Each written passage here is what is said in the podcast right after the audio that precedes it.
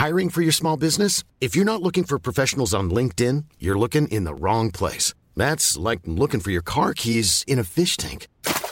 LinkedIn helps you hire professionals you can't find anywhere else, even those who aren't actively searching for a new job but might be open to the perfect role. In a given month, over 70% of LinkedIn users don't even visit other leading job sites. So start looking in the right place. With LinkedIn, you can hire professionals like a professional. Post your free job on linkedin.com slash people today.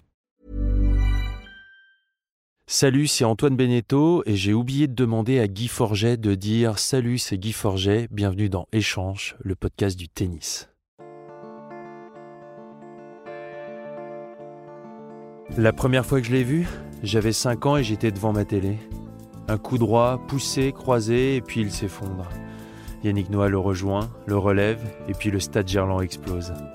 Il est porté en triomphe par ses copains avec qui il vient d'accomplir l'un des plus grands exploits du sport français. Ça venait couronner la saison 91, sa plus grande. C'était il y a 30 ans. C'était hier. À quelques jours de Roland Garros, j'ai passé une heure et demie avec monsieur le directeur. Pas mal pour une reprise, non? Je m'appelle Antoine Beneteau. Bienvenue dans l'échange. Bonjour Guy Forget, il y a une tradition dans cette émission, c'est on se voit ou on se tutoie bah, Comme tu veux. bon, merci beaucoup de me recevoir euh, dans ton bureau ici à Roland Garros. Nous sommes à quelques jours du début du tournoi. Comment se sent monsieur le directeur? Euh, bien, alors impatient, euh, impatient d'abord d'accueillir bien sûr tous les joueurs, toutes les familles qui évoluent autour du, tournoi de Roland Garros. Je pense bien sûr aux partenaires, aux médias, comme moi, euh, tu as beaucoup d'amis euh, dans ce milieu-là aussi. Et puis, effectivement, on attend un petit peu les dernières mesures sanitaires aujourd'hui qui vont nous permettre de vendre ou pas un peu plus de billets. On sait qu'on est sur une aujourd'hui sur quand même encore un, confinement partiel avec un couvre-feu. Et aujourd'hui, même si l'épidémie régresse, on sent que le gouvernement ne veut pas prendre de risques et accueillir trop de monde en même temps dans une enceinte. Donc voilà, on, prend notre temps, on, a de l'espoir. Alors forcément, ce sera une nouvelle fois une édition qui sera euh, forcément euh, euh, perturbée et amputée d'un grand nombre de, fans et, de, spectateurs. On le sait, mais voilà, on, sait qu'on va vivre de grands moments d'émotion avec les joueurs, avec les matchs, avec les, les, heureux chanceux détenteurs d'un billet à Roland Garros.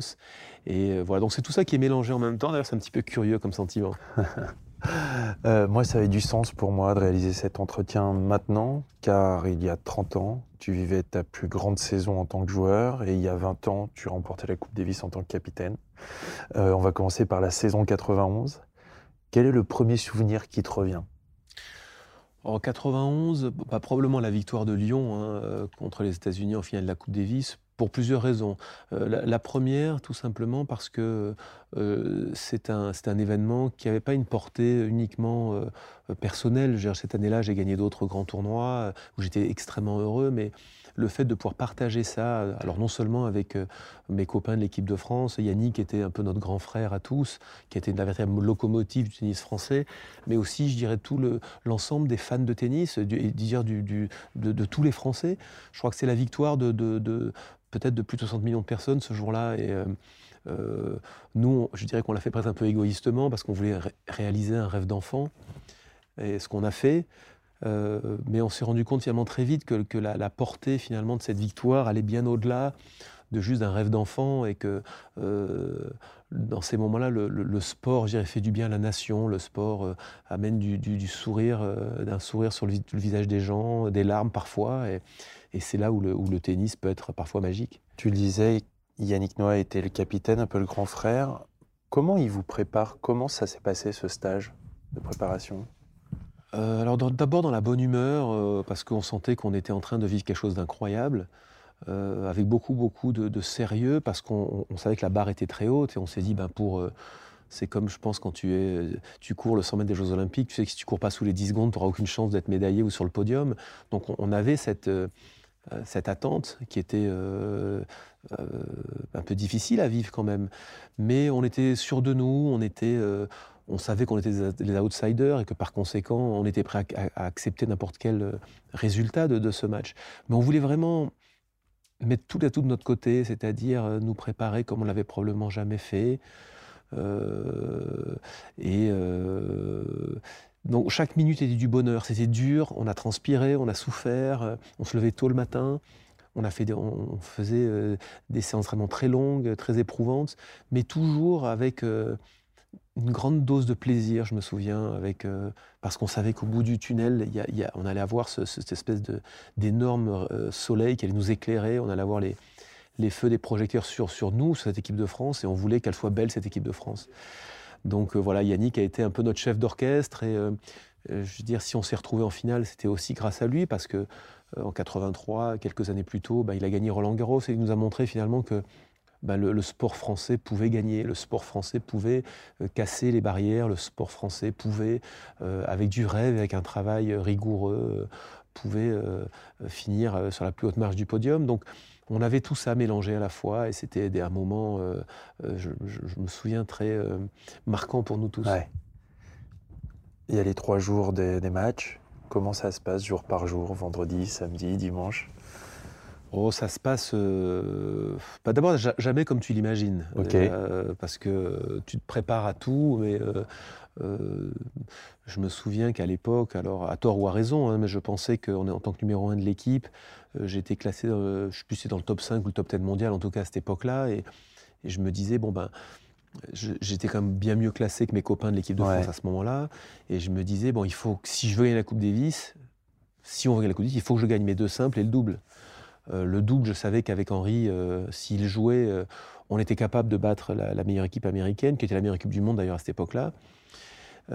Sampras, je, je, savais que c'était possible, parce que je l'avais déjà battu en finale de Cincinnati et en finale du, Rolex Paris Master, qui était deux Master 1000. Donc j'avais cet atout, mais j'avais une grosse inconnue par rapport à Agassi. Mais je me disais, bon, aidé par Yannick en Coupe Davis, avec le public français. Je vais enfin pouvoir battre Agassi pour la première fois. Donc c'était mon objectif, c'est-à-dire battre euh, André Agassi. Et euh, il se trouve que le premier jour, c'est un peu la douche froide parce que je, perds ce match en 4-7. Et finalement, en, probablement en ayant joué, euh, je pense, tactiquement un match un peu faux, avec du recul, quand j'ai regardé un petit peu les images, je me sentais très fort physiquement et et j'ai engagé un peu un combat à son jeu à lui, finalement, euh, dans lequel finalement il a pris le dessus. Et euh, donc à la, fin du match, j'étais complètement effondré, euh, détruit physiquement et moralement, parce que j'avais couru plus que lui, j'avais perdu, j'avais un sentiment de culpabilité, j'avais.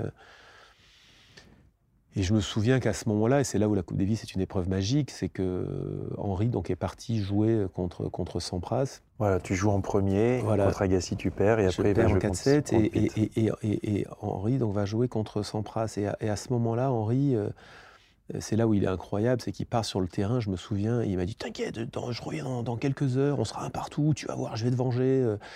Et bon, comme on connaissait tous bien Henri, euh, il est coutumier du fait, et on s'est dit, c'est vraiment un martien, quoi. Et on est mené, on est mené 1-0, il est, il est 150e joueur mondial, il joue contre, je sais pas, le 5e ou 4e joueur du monde en indoor, et, euh, il, est convaincu qu'il va le battre.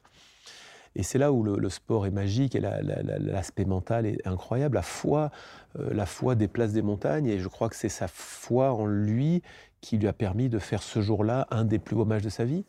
Donc finalement, je me suis retrouvé quelques heures plus tard à un partout, et finalement exactement là où j'aurais voulu être. Alors le scénario s'est pas passé comme je l'avais imaginé, mais à un partout, je me dis, bah, ça y est, j'ai une deuxième chance. Et c'est là que je ne veux pas la laisser passer. Donc cette victoire nous a tous galvanisés de manière incroyable.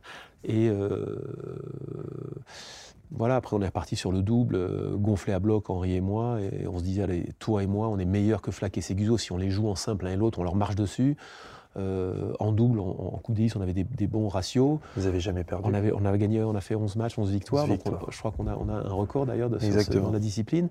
Et, je me souviens qu'on était, on était transcendés parce que moi, je pense que je rassurais Henri par ma, solidité en double et, le fait que j'étais extrêmement régulier.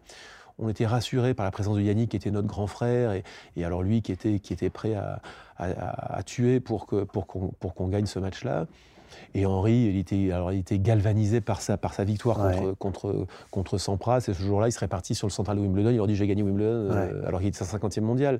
Et toute cette énergie était incroyable. Donc, on est, on est finalement arrivé sur ce cours. Et très vite, on fait le break contre les Américains. Et, et, on, sent qu'on a une emprise sur eux et que les patrons, c'est nous sur le terrain et que et même si on perd, je crois, le troisième set, on, est, je trouve, un peu au-dessus, objectivement, sur tout le match.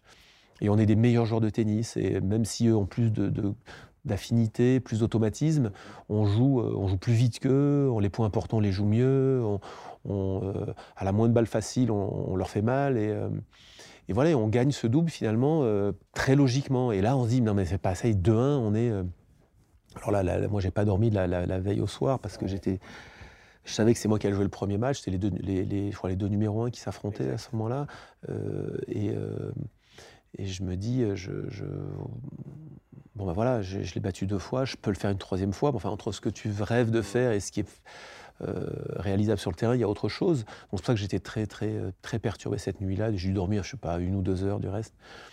Et puis, euh, puis voilà, puis on part au stade ce matin-là. D'ailleurs, je me souviens, on est le Carnot dans la voiture tous les deux. Il est encore plus tendu que moi et, il me dit pas un mot dans, le, ce qui n'était pas idéal pour me détendre. Et puis, euh, à un moment donné, je le regarde, je lui fais un petit sourire et, et, il, me dit ça va? Et je lui dis, tu vois Arnaud, si un jour, avec du recul, je te dis que dans la voiture, dans allant au stade, eh ben, je suis pas pétrifié de peur, ben, sache que je, que je mentais. Euh, et il éclate de rire, moi aussi, du reste. Et euh, je lui dis, non mais attends, attends ça va être un bon match.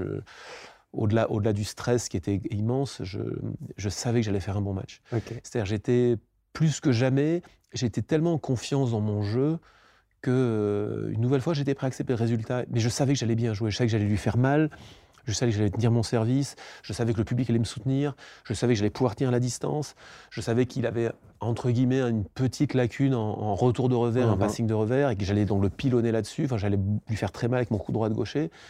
Donc quand tu vas sur un match avec des certitudes, même s'il y a des doutes, tu te raccroches à tes certitudes. Et, quand on parle souvent du mental euh, chez un jeune joueur ou quoi, je crois que c'est ça qu'il faut arriver à développer. C'est des certitudes dans ses forces. Et, quand tu vas sur un terrain avec cette assurance que tu vas faire quelque chose de, de conséquent, de performant, le résultat, après, il est secondaire presque, parce que mmh. c'est l'enchaînement des points qui fait que deux heures plus tard, où tu vas gagner ou tu vas perdre.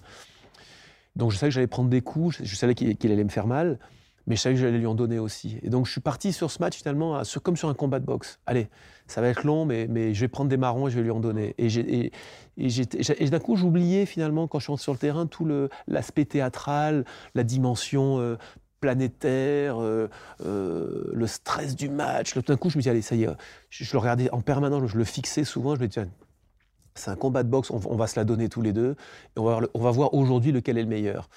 Alors bien sûr, boosté par Yannick, qui, qui, ravivait la flamme à chaque moment de côté. Donc voilà, ce match se déroule euh, bien dans l'ensemble, hein, avec des hauts, des bas, avec des points cruciaux, avec des... Et puis après, je dirais que c'est un peu la, magie du jeu, l'inspiration du joueur, à un moment qui prend un risque et qui le retient.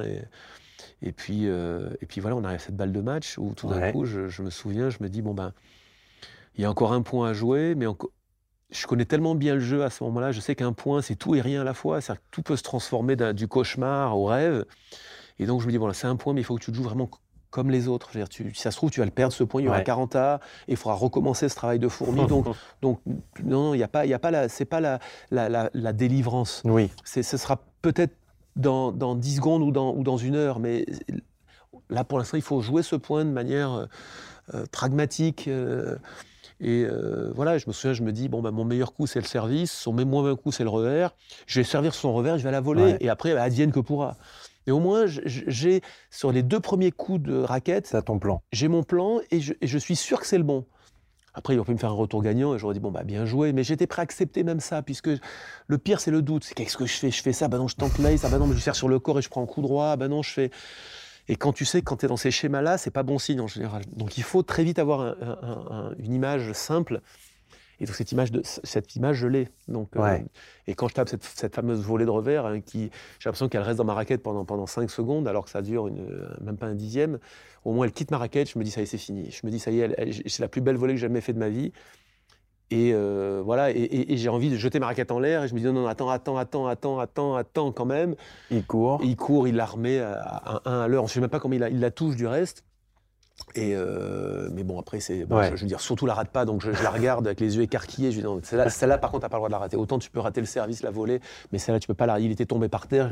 J'avais entendu une espèce de boom. j'avais vu du coin de l'œil. Je lui dis bon, tu la, tu la reposes en l'air comme un débutant le carré de service, c'est fini.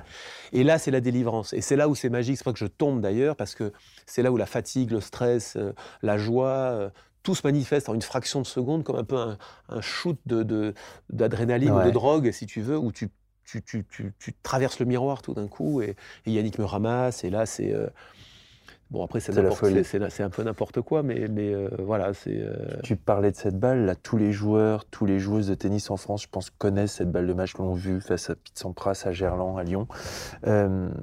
justement quand tu vois cette volée, que tu vois la balle flotter et tu sens que voilà, c'est quasiment fini, mais est-ce que c'est lent Est-ce qu'il y a des choses qui traversent déjà l'esprit ou tu es quand même que concentré sur la balle ou est-ce que tu dis ça y est, c'est bon? C'est marrant parce que autant cette balle, elle était immanquable, mais j'étais très concentré. Donc on voit d'ailleurs à, mon attitude, je, suis très appliqué, même mmh. très besogneux. alors que le service et la volée précédente, pour moi, étaient parfaits, quoi, étaient exécutés à la perfection. Mais ce qui est drôle, c'est sur la volée de revers. je me souviens que quand mon service part, euh, et, je le vois se détendre. Et je me dis, oula, c'est bon, il, ne va pas pouvoir attaquer cette balle. Il va, il va faire un coup de défense. Et donc, il fait un chop qui part, un retour coupé, qui part à l'extérieur donc de la, du couloir et qui, et qui va re-rentrer. Et puis, des fois, tu, tu être tenté, je la laisse, elle va sortir, elle rentre. Et donc, et c'est là où j'ai l'impression que c'est drôle avec le recul, c'était un, un, film au ralenti. C'est-à-dire que je vois la balle qui part. Et, je me dis dans celle-là, je peux pas la laisser passer parce qu'il faut que je la joue. Parce que si tu la laisses passer, tu tournes, tu, et puis elle tombe dans le coin, tu as envie de, envie de mourir. Donc je dis non, il faut que je la joue. Et puis, mais elle va pas très vite quand même. Donc je me dis, voilà, moi je suis en pleine course vers l'avant.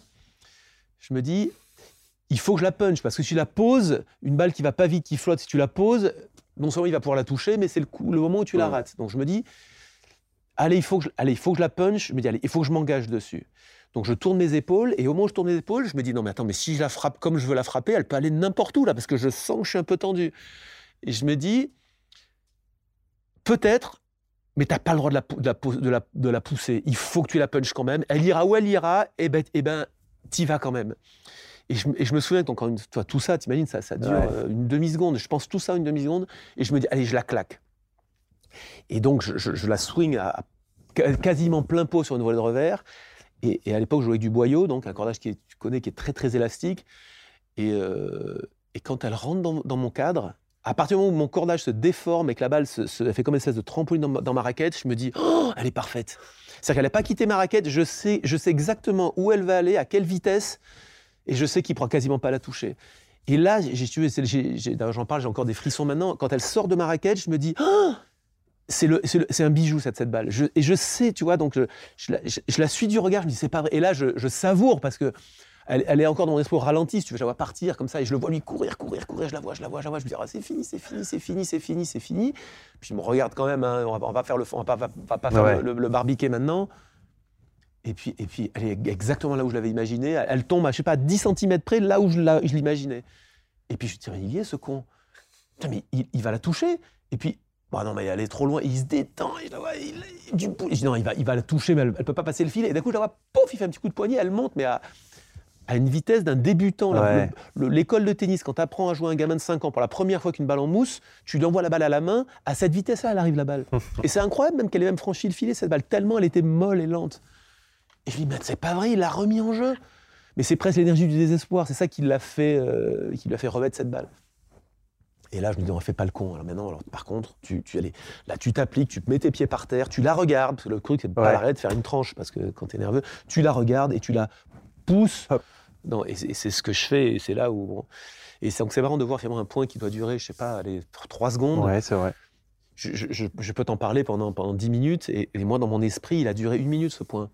Euh, donc euh, voilà, c'est. Euh, enfin, ceux qui l'ont vécu, je pense, ça leur parle parce qu'ils étaient là. Et, euh, mais c'est ça, ça la magie du, sport. Et je suis sûr que si un jour tu demandes à Zidane, quand il a mis sa tête en finale de la Coupe du Monde au Stade de France, ou ses deux têtes, si ça se trouve, il a vu le ballon, il l'a vu au ralenti, il a mis la tête, et quand elle a quitté son crâne, il a dit c'est bon, c'est un, bijou. Et je, je, je, pense que le sport a cette, cette particularité de magique, c'est que par moment, le, temps s'arrête. Et euh, quand tu maîtrises tellement bien ton, ton, ton, ton élément et, et ton corps, bah, tu, es capable de, faire des choses incroyables et de, et, et, de ressentir le, moindre courant d'air, la, moindre, le moindre bruit, la moindre vibration, et, d'analyser tout ça, et c'est magique, quoi. Après, tu le dis, Yannick se jette sur toi, t'enlace, c'est l'euphorie, Gerland explose. Mm.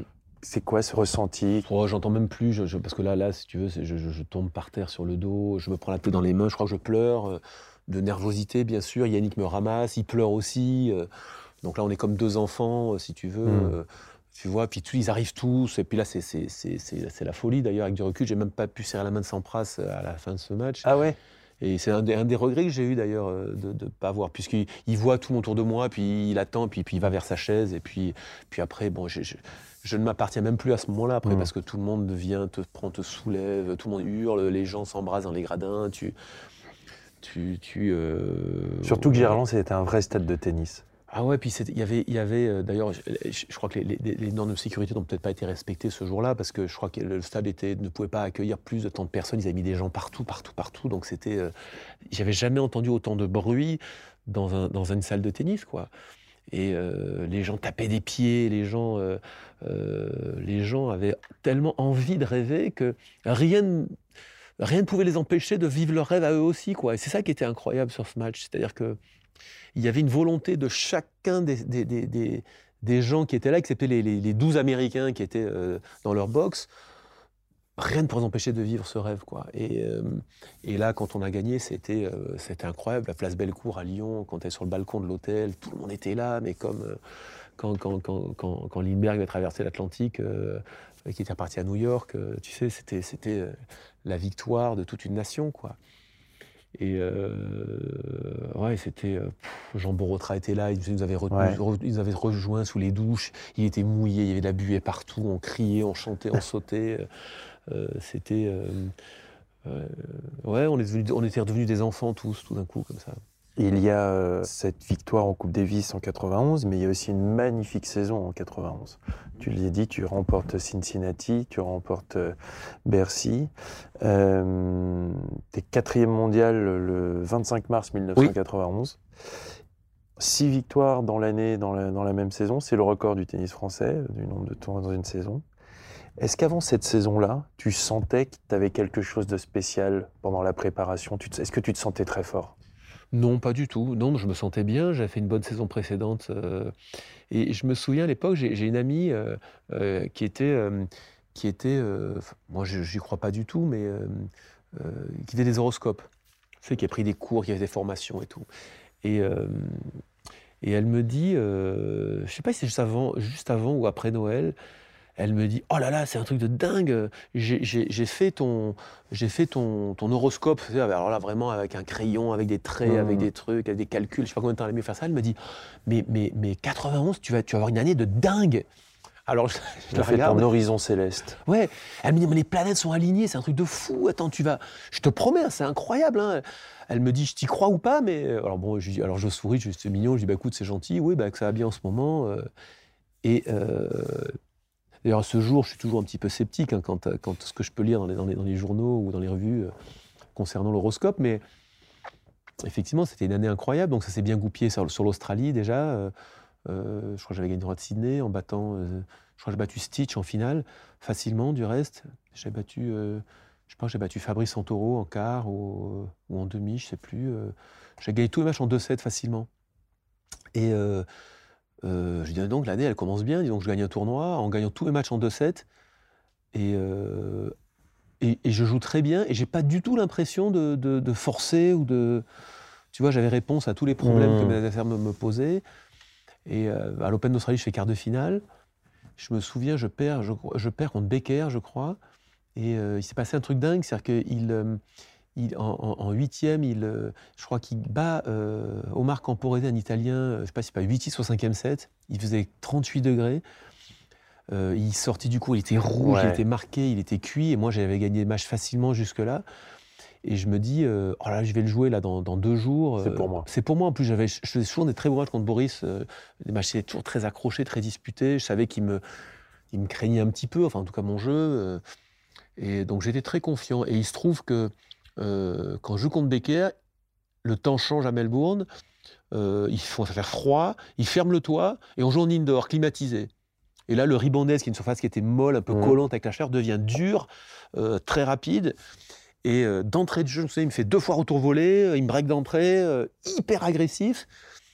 Et donc là, waouh, pas prévu, tu vois, je menais 2-0. Euh, Qu'est-ce que c'est que ça Comment il joue Et là, il, me, mais il, faisait, il était mais à l'attaque à outrance et il fait un début de match où il joue très très bien. Donc derrière, tout de suite, il me, il me, il calme mes ardeurs, euh, mes certitudes sont tout d'un coup un peu moins évidentes et je perds et je perds ce match. Alors, je dis pas que c'est anormal parce que Boris était quand même euh, plus fort que moi, euh, mais je fais quand même un bon début de saison. Derrière, je crois que je gagne je gagne Bruxelles, qui était l'équivalent presque d'un Master 1000, parce qu'il y avait, euh, il y avait, euh, il y avait Edberg, il y avait Becker, il y avait tous les meilleurs joueurs McEnroe jouaient. J'ai battu Edberg, qui est numéro 1 mondial, je crois, je le, je le bats en demi-finale. Euh, donc je gagne Bruxelles. Et, tout se, se, goupille bien. Je crois qu'ils sont à Stuttgart, je perds en demi contre Svensson. Derrière, je, donc tous les tours que j'ai fait, je fais demi-finale, je gagne, demi, tu vois. Donc quand tu as une espèce après de, de, de régularité comme ça, tu euh, bah, as juste besoin de, t'entraîner, surtout de ne pas mmh t'arrêter, parce que moi je trouve que je comprends pas moi les joueurs qui, qui gagnent des, enfin les, les, je parle pas des tops parce qu'ils sont dans une sur notre planète, mais quand un joueur se m'a gagné un tournoi, faire demi et enchaîne, et le mec dit après je pars en vacances 10 jours, je touche pas la mmh. raquette, je reviendrai, mais c'est criminel quoi. On travaille tellement dur pendant tellement longtemps pour avoir cet état qui est un état qui est éphémère, qu'on le veuille ou non, parce qu'on on marche sur un fil, on se dit toujours, tiens, là, oh là là, tout se goupille bien, là, oh là, tiens, j'ai pas de blessure, oh tiens, là, chaque fois que j'ai balle de break, ça se goupille bien, j'ai un petit peu de chance, j'ai un peu de réussite, je fais le bon coup, j'ose prendre le risque et ça paye. Et toute cette alchimie qui est, qui est, difficile, parce que ça se travaille pas, ça, c'est un truc, à un moment, je sais pas, tout s'aligne. Et, et, je, et, je, voulais pas arrêter, donc j'enchaînais, j'enchaînais, et, je, je D'ailleurs, j'ai une anecdote qui est drôle à ce moment-là. C'est-à-dire que je, je vais à Wimbledon, je crois, je perds en quart de finale. Et, euh, et après Wimbledon, euh, je, devais, je, devais, je devais prendre des vacances. Et, et Patrice Gelauer, à l'époque, qui, qui, m'entraînait un petit peu aussi, avec Alain Lambert, me dit Écoute, Guy, maintenant, je veux que tu partes 15 jours en vacances, tu touches pas la raquette. Et tu, tu te réentraînes, et puis tu reviendras avant l'US Open. Tu joues l'US Open, c'est mhm. ton objectif. Et je lui dis Écoute, Patrice. Euh, moi, j'aime bien le tournoi américaine quand même. non, non, non, non, non, non, non, t'es fatigué, tu commences à avoir un petit peu mal à tel endroit. Et j'étais avec Régis Brunet, qui était mon agent à l'époque, et qui me dit Non, mais Guy, attends, ça va, Cincinnati, c'est un Master 1000, tu vas aller le jouer, et Patrice veut pas que tu le joues. Euh. Je dis Bah ouais, je l'aime bien ce tournoi. Non, non, Guy, il faut que tu joues le tournoi. Et je me souviens, il s'engueule avec, avec Patrice Gelauer, Régis Brunet. Et, euh, et, on, arrive à le convaincre. Et Agel, il me dit Bon, écoute, Guy, ok, tu vas à Cincinnati, mais tu te fais 10 jours de vacances, tu touches pas la raquette, tu me promets, et tu pars à Cincinnati trois jours avant, et tu, joues trois jours, et tu joues le tournoi. Et puis, et puis au moins, ça te fera une préparation, mais tu vas ton entraînement à Cincinnati, mais tu joues. Et là, je dis Ok, d'accord, Patrice. Et je pars en vacances, euh, je me souviens à l'époque, euh, je pars dans le Pays Basque. Et euh, comme j'aime le sport hein, de manière générale, donc je, fais du surf 4 heures par jour. Je m'impose un footing tous les jours. Tous les jours, je vais courir, je fais du fractionné. Donc je fais du surf, je m'entraîne le haut du corps. Je cours et je fais des sprints, je, m'entraîne le je garde le bas du corps. Et je pars donc à, à Cincinnati 3-4 jours avant pour le décalage horaire, sans entraînement. Les deux premiers jours, je ne joue pas très très bien, et puis petit à petit, euh, les choses se remettent en place, et puis le tournoi commence, et puis un match, deux matchs, trois matchs, et puis je me retrouve euh, en, demi-finale contre Boris Becker, qui à, ce moment-là est numéro un mondial, à ce moment-là, je me souviens, et je le bats en, je crois, 7-5, 7-6, un truc comme ça. Et là, je me dis, ah putain, enfin, je bats Boris, j'ai chose de match accroché, mais j'avais souvent perdu. Mmh.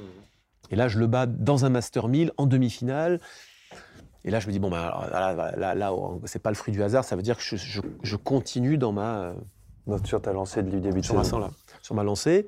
Et puis là, je joue Sampras après, bon, en finale, euh, aux États-Unis, dans le public, tout le pays qui était pour lui. Et, on fait un match accroché. Et puis, je, je, me souviens, je crois que j'ai balle de match 15-40 euh, sur son service, alors que chacun tenait ses engagements. Et, et il me fait un slice euh, sur mon revers. Et en général, j'avais bien bloqué le long de la ligne. Et je sais pas pourquoi, j'ai une fraction d'avance.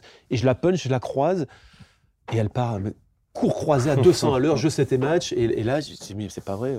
Ça y est, j'ai euh, j'ai gagné, gagné ce match. Et, euh, presque un peu à la surprise, j'ai perdu le premier set, j'étais mené. et là, je me dis vraiment, mais cette année, elle est incroyable. quoi. et puis après, bon, il y, y, a Bercy, et je gagne Bercy. Ouais. Et d'ailleurs, c'est drôle, j'arrive à la conférence de presse après Bercy, quand tu gagnes, quand tu gagnes comme un Master 1000 en France, un Master 1000 de manière générale, et en plus en France, tu arrives en conférence de presse, je veux dire, tu, tu peux un peu te. Ah, tu vois, euh, allez, allez, envoyez-moi un peu des bonnes énergies, Ouais. quoi, je viens de gagner. Et la première question, si tu veux, que je reçois, elle est pas liée à moi, à victoire à, à Bercy. Elle est liée à quoi? Elle est à la Coupe Davis. Et on- la première question qu'on me pose, c'est Bon, ben Guy, j'imagine que cette victoire contre Pete Sampras, elle doit vous donner confiance pour la finale de Lyon dans quelques semaines. et là, je, je marque un blanc. Putain, je me dis Et même maintenant, le moment de ma vie où je gagne un des plus beaux, mes plus belles victoires, il me parle d'autre chose. Je peux pas la Je savoir. peux pas la savourer.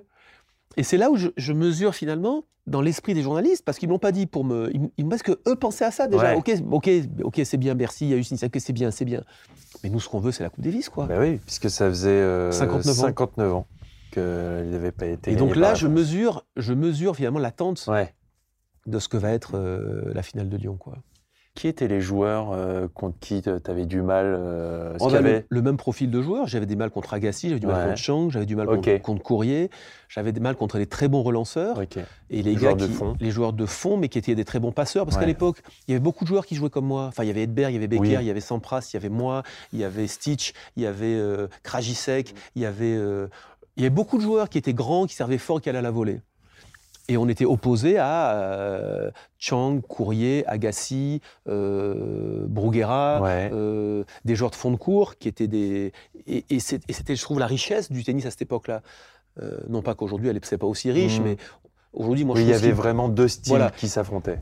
un peu comme Federer, Nadal aujourd'hui, ou Ouais. Federer, Djokovic, et après, il y a, ça, a été, ça a été Agassi, Sampras, et puis avant, c'était Borg McEnroe. Mm. Et, à cette époque-là, c'était flagrant. Quoi. Il n'y avait Ouais. pas un style de jeu qui s'imposait plus qu'un autre. Et euh, voilà, donc j'avais plus de mal contre ce type, ce profil de joueur. Quoi. Après euh, 91, il y a une autre victoire en Coupe Davis en 1996. Mais là, tu as un statut différent dans l'équipe.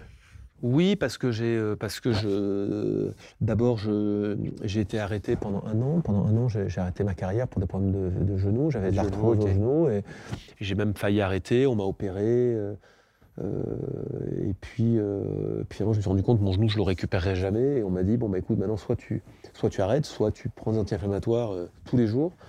Et bah, tu fais avec ce qui te reste. Mais j'avais perdu 30% de force musculaire sur ma, jambe droite, ce qui est quand même à ce niveau-là énorme. Moi qui aimais beaucoup, qui me rassurait dans les entraînements longs et intensifs, je pouvais plus parce que je m'entraînais plus que deux heures par jour, bah, mon genou gonflait. Et, donc, et là, euh, bah, je suis dans l'équipe de, de Coupe Davis, euh, je joue les simples, euh, je joue les simples à la première rencontre. euh, mais à ce moment-là, Cédric Pioline était numéro un de l'équipe, Arnaud Beu jouait très bien aussi. Donc j'étais, euh, je ne sais pas si au classement, j'étais pas comme Arnaud plus ou moins, j'étais euh, aux alentours entre la 20e et la 40e place. Quoi. Arnaud devait être je pense par là aussi, mais bon, il était jeune, il était physiquement, il était plus capable que moi de tenir des longs matchs. Ouais. Et euh, si tu veux, ce qui se passait, c'est qu'Yannick avait surtout aussi besoin de moi en double, parce qu'il savait qu'en double, j'étais la pierre angulaire. Henri jouait plus, en tout cas à ce niveau-là, euh, à ce moment-là. Et donc, il- le taulier du double, c'était moi. Et, et- et il voulait le point du double, et, et il savait que s'il me faisait jouer en simple, et en double, euh, c'était ouais. un risque. Donc, il disait, bon, ben, quelque part, j'ai Cédric Pelline qui est maintenant, c'est lui le taulier en simple. Derrière, j'ai Arnaud, j'ai Guy en simple. Bon ben, euh, Mm. alors il m'a fait jouer la première rencontre, il n'a pas fait jouer Arnaud, il m'a fait jouer avec Arnaud, je crois, en, en double le, le deuxième match. Et puis il a alterné, euh, voilà. Et, euh, donc les points, j'ai gagné les points du, du- du simple et du double quand il a fallu. Et puis on, on- on regagne la Coupe Davis de- de- sur un- une finale encore incroyable. Mais déjà, on avait un match difficile contre les Italiens, on était mené 2-0 en demi-finale à Nantes. Exact. Euh, mais là encore, c'est une, c'est une belle aventure de copains, quoi. Euh, Et le fait que Arnaud gagne euh, cette, cette, cette, cette balle de match dans un, dans match complètement délirant, ouais. c'était, c'était, c'était complètement fou. Un peu comme le match d'Henri contre, contre Sampras, d'ailleurs. Euh, voilà, donc c'était. on l'avait fait, on le refaisait cette fois à l'extérieur. Ouais. donc, donc la victoire de Lyon nous avait forcément aidé hein, pour gagner en, en Suède. Et puis, euh, bon, on a peut-être un petit peu de chance aussi, la blessure d'Edberg, j'en- sais rien, Mm. mais bon, des fois, il faut aussi un petit peu de chance. Euh, mais euh, voilà, donc de revivre ça avec Arnaud, avec Cédric, avec, avec toute l'équipe, c'était c'était un moment, et Yannick, bien sûr, c'était un moment qui était incroyable d'émotion. Tu arrêtes ta carrière en, en 1997. Quelques mois plus tard, parce qu'on gagne en, en- c'est en 96, on gagne en Ouais. 96. Je me souviens, à la fin de la rencontre, je dis à Yannick, écoute, c'est fini la Coupe Davis pour moi, je, je regarde, il faut que j'arrête là-dessus. Je, je, je, je sens que mon genou me fait mal, j'ai mal à l'estomac, je prends trop d'anti-inflammatoires. Je, je rêverais de pouvoir jouer encore avec vous, en simple, en double, mais non, non, non, non, tu te rends pas compte, il faut que tu, il faut que tu sois là, il faut que tu joues, euh, euh, même ne serait-ce qu'en double. Je dis, écoute, Yannick, oui, mais bon, je, je vais jouer encore un an, je, je sais que je peux plus. Je ça va être, maintenant, il faut que tu construises notre équipe de double, il faut que tu. euh, moi, je vais être un peu le, le, le, le, le- le- le- le- pas le boulet, mais euh, tu vois, enfin, je voulais, je voulais être dans cette équipe, on était à 100% de mes moyens, quoi, et je sentais que ça, ça, et donc je, je fais le début de saison, euh, je fais le début de saison, et d'ailleurs les choses se goupillent pas bien. J'ai une ampoule à la main, l'Open d'Australie, je me souviens, je me fais, enfin bref, je joue, je saigne, donc je, perds, puis je, je vais sur la tournée américaine, et puis je, euh, non, et puis après la tournée australienne, euh, donc ça se goupille mal. euh, je suis en mauvaise Open d'Australie. ils me disent non, il faut que tu joues, il faut que tu joues quand même en, en double avec nous. Donc ok, ok, d'accord. Alors je, je- j'aime tellement un coup que je vais jouer. On va jouer, on joue avec Guillaume Raoult, son père, contre Woodbridge Woodford, Mhm. qui était d'ailleurs une super équipe. Et je fais un match euh, correct, mais bon, on perd, ils sont plus forts que nous, objectivement, mais pff, tu vois, j'ai un, j'ai un goût de. Puis on, on- on- d'ailleurs, on perd la rencontre, je crois que c'est Rafter qui bat euh, Cédric, euh, on perd la rencontre. Euh, et puis je me dis, bon voilà, attends, c'est. Mhm. c'est, pff. Et derrière, je vais sur la tournée américaine et je me blesse à la hanche parce que je compense. J'ai Indian Wells, je gagne le premier set contre je sais plus qui. Et, d'un coup, je me coince la hanche, je tombe de douleur sur le cours. Et, là, je suis tellement frustré, tellement aigri, tellement. euh, Je, sens que là, pour le coup, les planètes sont plus du tout alignées. Et en gros, mon corps me dit Bon, allez, t'as compris maintenant? Euh, Je le prends comme ça. euh, t'as compris maintenant? Là, ça se goupille mal dans poule à la main en Australie, là, la hanche, t'as ton genou qui est pourri, tu prends des anti-inflammatoires, tu prends des pansements gastriques, tu t'entraînes un petit peu pour pas trop t'abîmer, mais si tu veux être au bon niveau, il faut que tu sois compétitif. Et j'en ai tellement marre, si tu veux, de finalement le, mon miroir qui me dit Mais non, t'es plus bon, mais non, t'es plus beau, non, t'es plus le. Barre-toi, quoi, maintenant. Et je suis en. C'est une espèce de guerre interne que j'ai, euh, si tu veux, euh, où j'ai envie, mais, mais, mais mon corps me dit non, quoi. Et épuisé de ça, je dis, je, je- pendant Roland Garros, je fais une conférence de presse, je dis j'arrête, c'est fini. Qu'est-ce que tu as ressenti quand tu as pris cette décision? Ça a été difficile? Alors sur le coup, un soulagement, parce que ce qui est dur, c'est de choisir de manière générale. Un, un choix, choisir, c'est renoncer. Et j'ai toujours du mal à renoncer, moi, à par- pas mal de choses. Euh, donc sur le moment, le fait d'avoir choisi, je suis soulagé. Je me dis, ouf. Et très vite, je me rends compte au bout de 3-6 mois que je le vis mal. Parce que, parce que ta vie change, parce que ton quotidien change, parce que le, ta passion n'est plus là, parce que tu as l'impression que ta vie d'un coup n'a plus de sens. Dans de sens, dans le, dans la, oui, j'ai mes enfants, je suis heureux, je, je- je- mais je sens un immense vide. Et je, et je fais une dépression d'ailleurs, je fais une dépression, euh, alors une dépression pas nerveuse, je pleure pas tous les Mhm. jours, mais sans m'en rendre compte, qui a duré, je pense, même peut-être plusieurs années d'ailleurs. Ok. Parce que la dépression, tu as plusieurs stades et ça peut être sournois un peu. Mm. tu- je, je sens que j'ai du vague à l'âme tout le temps. euh, et, comme, et comme en plus je travaille comme consultant à la télévision, finalement je suis plus, je, je- je ne fais plus ce que j'aime, j'en souffre, je m'en rends pas compte, je me l'avoue pas. Et je baigne dans ce milieu-là en, tant- quand même en en tant que consultant, tous les Ouais, jours, tous les jours. C'est-à-dire tous les jours, j'ai le visage de mecs qui gagnent des matchs, qui s'entraînent, qui s'éclatent, qui euh, et moi je les regarde et pendant, je te promets, 3-4 ans, je, je la- je le dis à personne, mais je vois les gars jouer, je me dis, putain, mais filez-moi un genou intègre, intact, et je suis top 10 encore. Ouais. Mais j'en suis convaincu à 100%. Parce que je trouve, euh, bah, c'est sur Sampras qui domine, c'est, euh, Mmh. euh, c'est bon, il y a Agassi, il y a Chang, après il y a des Todd Martin qui arrivent, des mecs comme ça. des- Ouais. Mais je, je- je- ça, je me dis, soit Todd Martin, si je suis à 100%, euh, quoi, il- enfin, tu vois, je, non mais c'est très bon joueur, mais je suis pas moins bon que lui, quoi. Oui, je suis pas, moins- je suis pas moins bon que Maliva et Washington, et que tu vois, c'est Malik qui rentre dans le top 10, Ouais, quoi. bien sûr. Donc il y a des mecs qui prennent des places et je suis et je suis euh, ouais un peu aigri, tu vois, peut-être un peu aigri hein, encore. Alors, Ok. Comme je suis euh, je suis de bonne composition, personne le voit, tu vois. Je, je, je vois mes copains, je suis content de les voir et de. Mais quand je me couche le soir, quand je le tu vois, un peu comme un, un- un guitariste à qui tu dirais, écoute, bah, bah, tu joueras plus de la guitare, voilà Mmh. et tu vois les autres jouer de la guitare. Et, et, euh, je dis, ah, j'aime ça la guitare, moi quand même. Ah bah non, non, non, non, non, non, non, non. Maintenant tu l'as dit, c'est fini, tu peux plus faire machine arrière. Et puis, puis de toute façon, de toute façon, ta guitare elle est cassée. De toute façon, ouais. donc, euh, même si tu voulais jouer, tu peux plus en jouer. Et là, je me dis, donne-moi une guitare neuve. Et là, non, non, non, non, et plus de guitare neuve. Donc voilà. Et euh, alors après, heureusement, grâce à la Il y Coupe a le Davis, grâce à la Coupe Davis et un peu la Fed Cup après, c'est un pansement finalement. Je me rends compte parce que je me régale, je me régale et euh, d'abord le début est pas simple, parce qu'avec Cédric euh, et, et Fabrice, on a deux, trois années un peu compliquées. Exact. Euh, puis le, rôle de capitaine, tu l'apprends sur le tas, donc euh, j'ai pas été formé. Tu deviens capitaine en quelle année? Je crois, 99. Et vous faites direct finale à Voilà. Nice en 99 Et, et finalement, c'est alors c'était. l'Australie. Voilà, il y avait des choses qui me plaisaient pas, il y avait des. Mais on fait finale et je me dis, bah tiens, bah, c'est peut-être ça, finalement, le rôle de capitaine, c'est.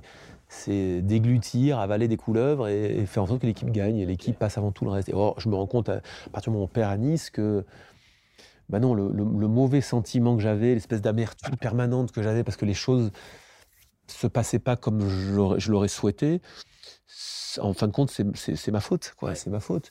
Et, et- et en même temps, je suis frustré. En même temps, je, je me rends compte que j'aime le tennis en tant que capitaine parce que je, je rejoue au tennis par Mmh. procuration. Grâce à travers les autres, je joue, donc je continue de me réaliser dans, dans, dans, dans, dans ce, dans ce rôle.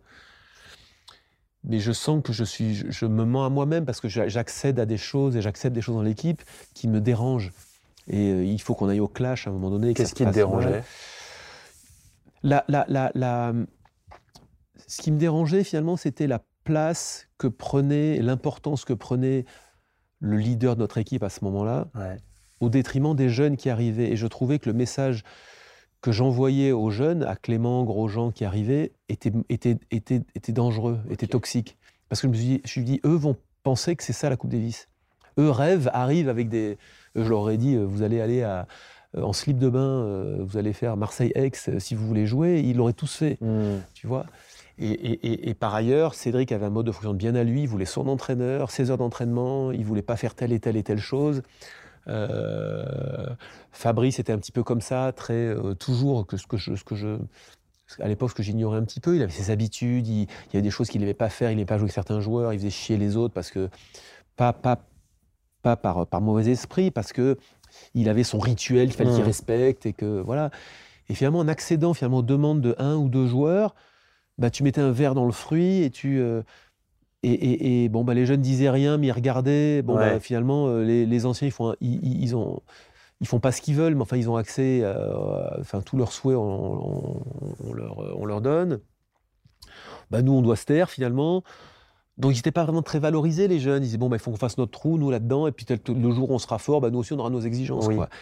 Et, et tout ça mêlé à la défaite et, à- et à- et aux médias qui veulent trouver toujours un Ouais. responsable à notre défaite, en me montrant moi du doigt, je dis putain c'est le pompon maintenant, donc c'est ma faute. Ok ok je la, je, je la prends pour moi.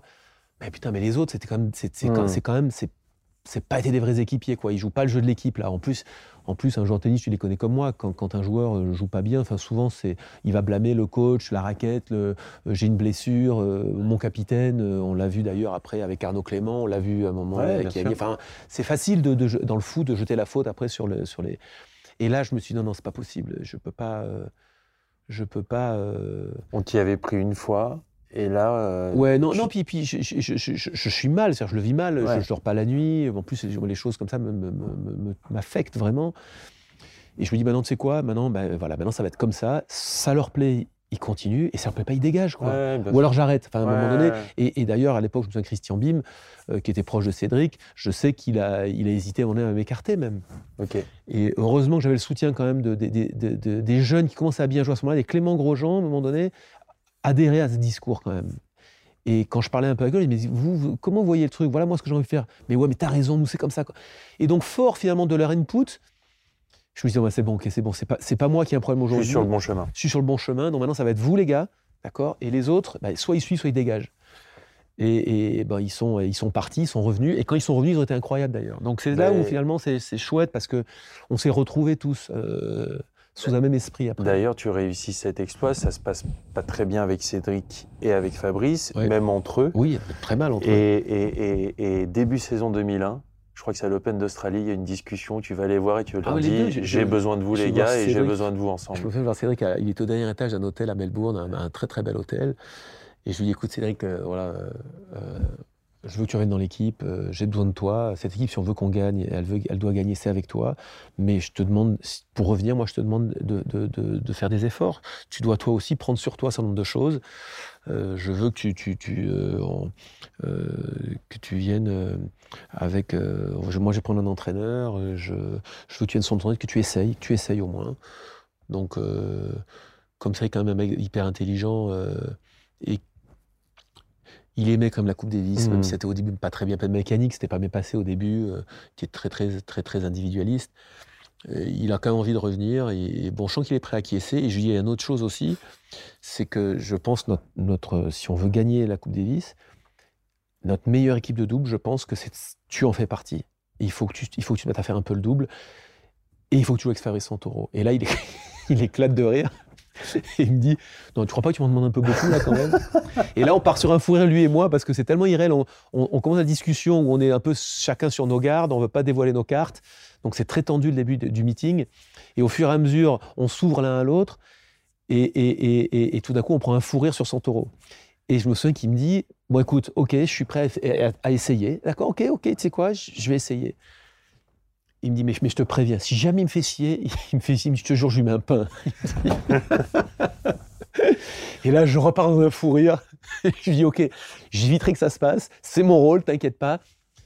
Je vais, je vais lui tenir le même discours que toi, et je pense que Fabrice, il est prêt aussi à, à, parce qu'il est intelligent et qu'il mmh. aime la Coupe Davis, qu'il veut la gagner lui aussi. Et voilà, et je, on a tous à y gagner, quoi. Moi, toi, lui, les jeunes qui arrivent. Euh, on a une carte à jouer, allez, soyons plus intelligents, mettons nos, nos, nos, nos différences de côté, notre passif de côté, parce qu'on avait, un dit Cédric et moi, bon, c'était chaud. Hein.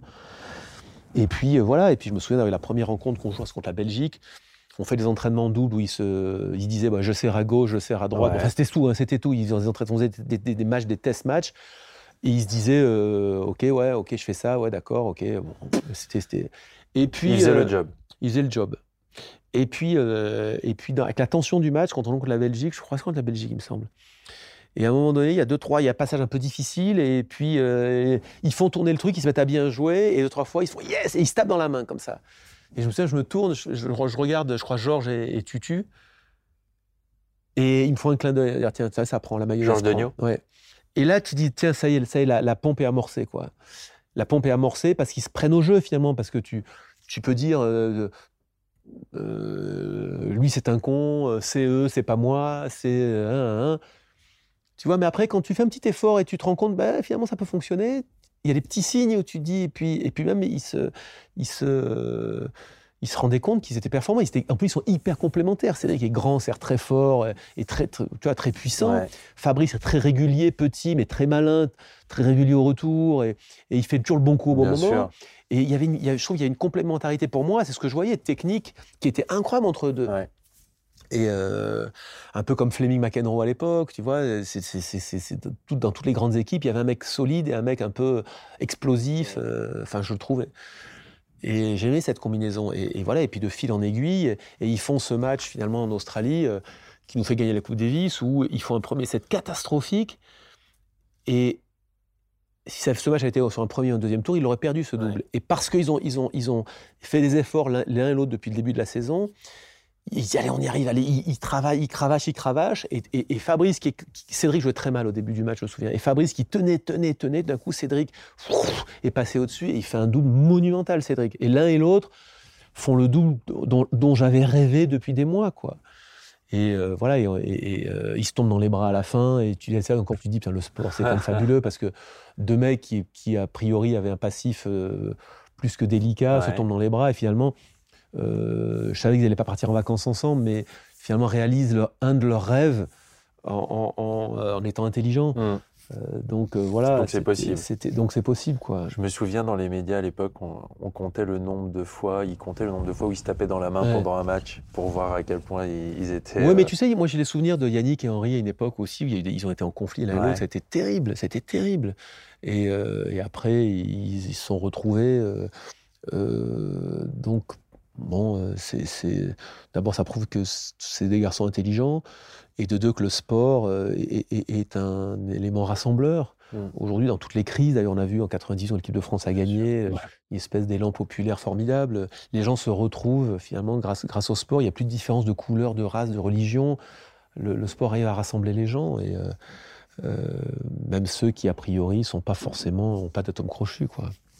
Parle-nous de cet exploit, justement, d'aller battre l'Australie du numéro 1 mondial Leighton Hewitt en Australie, euh, là-bas sur gazon euh, Écoute, c'est. Euh, Avec un Nicolas Escudé exceptionnel. Un Nico incroyable. Sébastien. D'ailleurs, je sais qu'il n'a pas été rendu parce que finalement, Sébastien, il fait, il fait la meilleure année de sa vie. il est qualifié au Masters, il fait finale du Masters, il gagne Bercy. Et finalement, il perd ses deux matchs en fin de la Coupe Davis. Alors que, je dirais, son classement et son statut à ce moment-là rassurent vachement les autres. Parce que pour, pour, pour gagner une, rencontre, il faut y croire déjà. Il mhm. euh, faut avoir ce, petit. Euh, alors, soit c'est euh, c'est vraiment quelque chose de, de légitime, parce que tu es numéro un mondial ou tu es, un taulier, tu dis, bon, là, moi, je. Voilà. mais nous, notre équipe de France, face à l'Australie, je sais pas, Hewitt est numéro 1 ou 2 mondial, Rafter était 4. Les Australiens en double, Woodbridge et Woodford, je sais pas, étaient numéro 1 ou 2. En Australie, sur gazon, a priori, comme contre nous, contre les Américains en 91, les favoris, c'est eux, quoi. Enfin, il n'y a, pas photo, quoi. Si tu vas chez les bookmakers, à mon avis, c'est 80-20, quoi, tu vois. Euh, et, ça, cette, chance que l'on a, que moi, à l'époque, hein, franchement, je, la situe aux, alentours de 25% de chance de, de victoire. Je la situe surtout grâce au statut de Sébastien. Et au, potentiel de, Fabrice et de, et, de, et, de, Thierry. Et je me dis, et après, il peut, il peut y avoir une surprise. Il peut y avoir une surprise. Est-ce que c'est Scud? Est-ce que c'est euh, Seb? Est-ce que c'est parce que Seb aurait battu Hewitt sur gazon en Australie Ça aurait été une surprise aussi. Mais il peut y en avoir d'autres. Henry en 80 il fait une surprise. Et, par le passé, on a vu plein d'autres surprises, des matchs incroyables. Donc je me dis, mais pour, pour, pour qu'il y ait un exploit, une surprise, il faut qu'on fasse un remake de 91 dans notre préparation, dans notre discours, dans notre approche. Il n'y a pas de tir au flanc, il n'y a pas des mecs là qui vont essayer de dire moi je veux ça, non, moi je veux pas jouer avec lui, ah, non, non, non, non, non, les gars. Et là, je me souviens, euh, je sais pas si Julien était là d'ailleurs à l'époque. Non. il n'était pas là. C'était la, clé qui était jeune et tout. Oui, c'est Arnaud. C'est Arnaud Clément qui est là. Et, euh, et euh, je me souviens, je l'ai réuni le, lendemain matin. On, venait de, on avait fait le voyage de, pour l'Australie et je leur dis demain matin, rendez-vous à. très tôt, on va, on va, courir à jeun, on va aller courir, on va prendre l'air, on va se réveiller, on va aller courir. Donc on va dans un petit parc, on fait un petit tour et on revient. Et, et je les mis dans une petite salle de l'hôtel, je me souviens. Et, euh, et là, je, me dis, la victoire, commence maintenant. Quoi. ce que je vais leur dire maintenant, il faut que ça les marque. Quoi. Il faut qu'ils aient des frissons, il faut que, il faut qu'ils y croient, mais il, faut qu'il se passe un, déclic. Et je me souviens, je leur dis, euh, bon, écoutez les gars, voilà, on, est là en finale. Euh, on est en Australie, à l'autre bout du monde. On n'a pas imaginé en début d'année qu'on aurait pu se retrouver là, voilà. Euh, on a, dans 15 jours, on va jouer ce, fameux match. Et je leur dis, euh, et franchement, euh, je pense que nos, chances de victoire aujourd'hui, elles se, elles se situent entre 25 et 30% Et là, je sens, tu veux, en leur disant ça, qu'est-ce qu'ils nous racontent? Ils sont en train de nous dire qu'on va pas gagner, quoi. Et je leur dis, bah, c'est vrai. Bah, j'y attendais, je dis, Seb, tu viens de perdre en finale du Masters contre Hewitt. Bah, là, tu vas jouer chez lui sur gazon. Euh, Rafter, il a fait finale à Wimbledon, il a gagné là, il a gagné là, il joue son public, c'est un monstre en Coupe Davis. Bah, Nico, t'es classé euh, machin. Euh. Bah, en double, vous Ford, bah, même si Fabrice machin, c'est vrai, vous jouez bien. Mmh. C'est quand même devant nous, quoi. Donc, à votre avis, on demande aux bookmakers, on demande à des gens en Australie, ils vont dire quoi, à votre avis? Bah, là, ils se regardent tous, je change, un peu la douche froide. Et je leur dis, mais vous voulez que je vous dise un truc? Mais 30% de chance, c'est incroyable. C'est fabuleux 30%. On a trois chances de les niquer, ces mecs-là. Mais attention, je leur dis, si on veut avoir ces 30% de chance, il faut qu'on fasse un truc incroyable. Il faut qu'on fasse une préparation qu'on n'a jamais faite. Il faut que notre, mon discours, il faut votre engagement, il faut que votre, votre rigueur, votre implication du matin où vous allez ouvrir les yeux dans votre pieu, au moment où vous allez vous coucher le soir, il n'y a pas une seconde, d'accord, où vous n'allez pas être irréprochable. Et si vous faites ça, on en aura nos 30%. Et 30%, c'est énorme. Et là, je les prends les uns par dire toi, voilà ce que j'attends de toi, toi, voilà ce que j'attends de toi, voilà ce que j'attends de toi, là, là, là, là. Et si on fait comme ça, voilà, parce qu'on l'a fait à Lyon, parce qu'on l'a fait là, parce qu'il y a eu ci, parce qu'il y a eu ça, là, là, là, là je monte, et là, je m'enflamme. Et là, tu vois, je, je, sens que le truc, euh, tu vois. On est d'accord, les gars, on a un pacte entre nous? Et, et putain, on, se prend la main, euh, ouais. Et, et, et franchement, j'ai, sur ces 15 jours, mais pas une fois, j'ai eu à dire à un mec, tiens, fais-moi ça un petit peu plus. Au contraire, je lui dis, non, là, là, stop, là, arrête, arrête, arrête, arrête, non, ça suffit, là. Non, non, Guy, fais-moi faire encore ça. Euh, Georges, Georges, fais-moi faire un peu plus de ça. Euh, euh, je peux faire encore des sprints, là. Mmh. Qu'est-ce que je dois? Tiens, tu stretch-moi encore un petit peu. Tiens, tiens, moi, je me fais un massage de plus. les mecs à tavisation, ce qu'ils bouffaient. Enfin, c'était... Et te jure de les voir, tous les jours, moi, je me disais, waouh, putain, les mecs. C'est en train de prendre c'est en train de prendre, mais, j'ai rien à dire. Tu vois, quand t'es coach et que les mecs font la perfection à l'entraînement, et quand ils rataient une balle, le mec il faisait. Il n'y avait pas un ah, putain chier la raquette qui vole. Tu vois, même il, il aurait pu jeter sa raquette, ça aurait pas été grave, mais il n'y avait pas ça. Il y avait tout de suite, les mecs se reprenaient, tout le temps, tout le temps. Je leur disais, bon, euh, euh, Fabrice, tu te mets sur un demi-cours. Cédric, toi, tu fais, euh, tu fais des retours. Et Fabrice, toi, tu fais, tu, tu, tu, tu fais, tu essaies d'intercepter, mais tu touches pas la balle. Tu fais le rôle d'intercepter et tu machin. Et, eux, qui sont comme des individualistes nés, ils jouaient presque sans raquette, quoi. Pendant 10 minutes, ils faisaient pas. Et je disais, les mecs qui disent rien, que eux disent rien là, et qu'ils acceptent ce que dit Georges là comme ça, c'est fabuleux. Je me souviens, je me souviens d'une discussion avec Scud, je lui dis, écoute Nico, Hewitt c'est le meilleur relanceur du monde, d'accord? Il bat, il bat Sampras en finale Wimbledon du fond. Et il le break, tout, il le très souvent. Et, et, Sampras, c'est le meilleur serveur du monde. Il lui prend des retours dans les pieds, il le passe, il lobe tout le temps. Enfin, il lobe tout le temps. Chaque set, il arrive à planter. Je lui dis, Nico, si tu veux avoir une chance de jouer ce match, je lui dis jouer, je lui dis pas qui va jouer, je lui dis jouer ce match, d'accord Et de battre ces mecs-là, parce que je dis, si je te fais jouer, Nico, c'est pas pour que tu fasses euh, 4-7, hein, que tu, tu, joues bien au tennis, qu'on dit, ah, putain, il joue bien ce Nicolas, excuse. Non, non, moi, je joue pour que tu gagnes. Hein. Il me dit, ouais, mais c'est comme ça que je le vois. Je dis, ok, d'accord, on est d'accord là-dessus. Bon, je dis, Nico, si tu joues comme d'habitude, même en jouant bien, ça suffit pas. D'accord? Je dis, parce que tu ne sers pas comme Sampras. D'accord? Donc, il va falloir que tu prennes des risques sur les premières, mais sur tes secondes. Nico, une première à 150, ça suffit pas contre, contre Hewitt. Moi, je veux, que tu fasses des secondes à 160, des fois 170, et que tu prennes et que tu fasses des doubles fautes. Et tu sais quoi? Et t'en feras des doubles fautes. Mais si, si le jour du match, tu sers 170, tu vas m'en refaire 25 des doubles fautes. Donc à partir de demain, Nico, toutes tes secondes, je veux un engagement total. D'accord? Et je t'engueulerai jamais parce que tu fais une double faute. Par contre, je vais t'engueuler si tu me sers une seconde à 130. D'accord? Parce que sans ton petit oui, tu te fais découper, vieux. Donc tu vas contre Santoro, des fois, tu vas faire des premières, tu vas faire des secondes de merde. Si tu te prends ton dans les pieds, tu vas te dire non Nico, c'est quoi cette seconde? Là Je veux pas une seconde mmh. comme ça. D'accord? Je dis d'accord avec ça? Il fait ok, ok, d'accord. Et il a fait ça, si tu veux, pendant 15 jours. Et, et j'ai vu mon Nico, si tu veux. Et quand ça a gagné 16 entraînements, il jouait bien, tac, tac, tac. Et tu vois, je disais, putain, mais il joue bien le mec. Et je me souviens, donc, deux jours avant d'annoncer qui allait jouer, je vais voir dans sa chambre, je lui dis, Nico, faut que je te parle. Euh, il me dit, ouais, ouais. Je lui dis, écoute, euh, moi, je pense que t'es prêt. Donc maintenant, on aura cette discussion tous les deux, toi et moi. Moi, je pense que c'est toi, que je, c'est toi que je veux faire jouer. Donc, si tu veux faire, si tu veux jouer, tu joues. C'est ta décision. Moi, je, je pense que t'es l'homme de la situation. Il me regarde, ça, il me fait grave, j'y suis, grave, je suis prêt.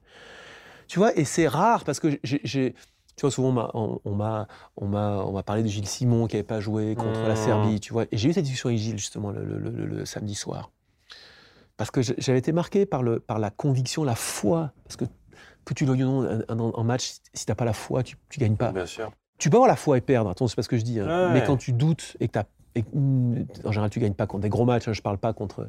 Je me souviens que j'ai parlé avec euh, avec Gilles, notamment à l'époque, contre la Serbie. Il m'a dit ouais, tu sais, j'ai un peu mal à mon genou, et puis tu sais, ouais, ouais, non, s'il faut y aller, j'y vais, mais je sais pas, je suis pas. Tu sais, puis Mika, c'est vrai que Mika joue bien aussi, donc c'est vrai que c'est entre lui et moi, je sais bien, je, tu vois. Et c'était dur de faire le choix, donc j'ai fait le choix de Mika. Alors, peut-être que c'était le mauvais, j'en sais rien, mais, mais, mais quand tu es sélectionneur et que tu, tu, tu, tiens, tu poses une question à un mec, tu veux le tester, tu veux, tu veux voir. En tout cas, pour en venir, c'est pas le, le, but, c'est pas de parler de, de, sûr, de Gilles Simon, mais je parle à, à Scud et il me fait grave, il me dit. Et Scud, c'est pas un fanfaron, Scud, c'est pas le mec qui se met, moi je suis le meilleur, j'ai niqué un tel, non, non. Mais il, il avait vu où il en était et il sentait chez lui qu'il s'était passé quelque chose de, tu vois, d'incroyable. Ouais. Je lui dis, écoute, Nico, donc les choix tactiques, on est d'accord? Tu vas jouer Hewitt, ça va être ça. On est d'accord Tu vas respecter ça du premier au dernier point? Je lui, dis, je dis, Nico, moi, mon rôle, ça va être celui-là sur le terrain. C'est de te booster au niveau de l'attitude et de, t'inciter à garder ses choix, quel que soit le score. Tu perds le premier, tu perds le deuxième, tu continues, tu continues, tu continues, tu continues. Et à la fin, on dira, ben voilà, ben on a fait le taf. T'es OK? Mais ouais, c'est comme. Tu vois, fabuleux, Nico. Nico, il fait le match. Tu sais combien de double faute il fait? Combien? Il fait. Retrouve les stats. Il fait zéro double faute. Avec les doigts. Il fait zéro double faute. Non, mais c'est là où tu te dis, putain, mais c'est que ce c'est fabuleux ce jeu, quoi. Ouais. Et c'est fabuleux ce que le, le, le, le, le, un athlète est capable de faire. Si tu veux, quand tu vois Bob Beamon à Mexico, quand tu vois Carl Lewis, quand tu vois des fois le, les mecs qui font des trucs incroyables. Mmh. Mais parce qu'ils ont, ils ont, à un moment donné, ils ont une dose de folie, ils ont une préparation différente, ils ont une, une foi qui leur a permis de repousser les barrières. Et pour moi, que Nico batte Hewitt en 5-7, en Australie, sur gazon, en finale à Côte d'Ivoire, en faisant zéro double faute, en servant les secondes, tu regarderas les vitesses entre 160 et 170, les secondes, pour moi, c'est pas possible. Tu m'aurais dit, Guy, est-ce que c'est possible demain? Je t'aurais dit, non, il va en faire, il va en faire, peut il va peut-être faire 10, peut-être 15 doubles fautes. Mais je pense qu'en faisant ça, il peut peut-être gagner. Tu vois? Mais zéro, j'aurais jamais dit qu'il ferait zéro double faute. Tu vois? Et, pour moi, cette anecdote, elle est, elle est très révélatrice, si tu veux, de cette victoire en Australie. Donc, donc, quand j'ai après travaillé avec les autres joueurs en Coupe Davis, tu sur les autres campagnes, c'est toujours ce message que j'ai voulu porter. Et c'est cette manière de, de, parler aux joueurs qui m'a plu. Et c'est ce ciment que j'ai voulu créer. Et j'ai j'ai failli deux trois fois et j'ai pas réussi et, je m'en suis voulu et d'ailleurs quand j'ai arrêté d'ailleurs le, le, capitaine de Coupe Davis c'est parce que je sentais que à Monte Carlo en 2012 oui, mais, mais, mais, mais, la, défaite en Serbie, tu veux, tu vois, il y a eu quelques rencontres où on, où on, où on perd, où, les, ce ciment, si tu veux, même si des fois les joueurs entre eux disent oui, oui, nous, on est, on est les nouveaux mousquetaires, les Gilles, les Gaël, les Jo, les, les Richard. Je, trouve que le ciment, il, avait, il a pris parfois, hein, il a pris, mais pas totalement. Il a jamais pris comme il a pris avec eux. Il a jamais pris comme il avait pris avec nous en 91. Et même quand il y a eu la, quand il y a eu la, victoire à, d'ailleurs Julien était dans les rencontres, il y a la victoire quand Lucas bat, il batte la, la, truc. Je pense que le ciment, il, a, il, a, il était pas comme ça. Il n'était pas comme ça. Alors je dis pas que des fois il y a le ciment et ça gagne pas, c'est pas ce que je dis, mais que moi, pour moi, la Coupe Davis, c'était comme ça que je voulais la vivre. Et c'est comme ça que je voulais faire passer le message. Et quand j'ai pas réussi, et quand on a perdu, d'ailleurs en Serbie, et quand on a perdu même à Monte-Carlo, je m'attribue la, la, la, la, responsabilité, pas de la, défaite forcément, mais de ce ciment qui n'a pas pris. Ok. Et, euh, et voilà, donc si demain je devais, euh, je sais pas, coacher un, nouveau capitaine Coupe Davis, un jeune capitaine Coupe Davis, je lui parlais que de ça. Ouais. Parce que pour moi, bon, la Coupe Davis a évolué malheureusement, mais pour, pour moi, un sport d'équipe ne doit, doit être vécu que comme ça.